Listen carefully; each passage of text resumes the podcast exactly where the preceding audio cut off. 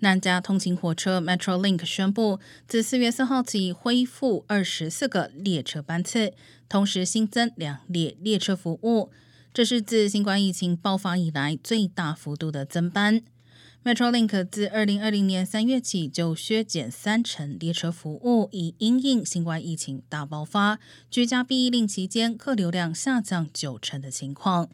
而随着人们逐渐返回办公室，以及恢复旅游的疫前生活模式，再加上现今油价飙升和交通过度拥挤，恢复列车服务对民众更显重要。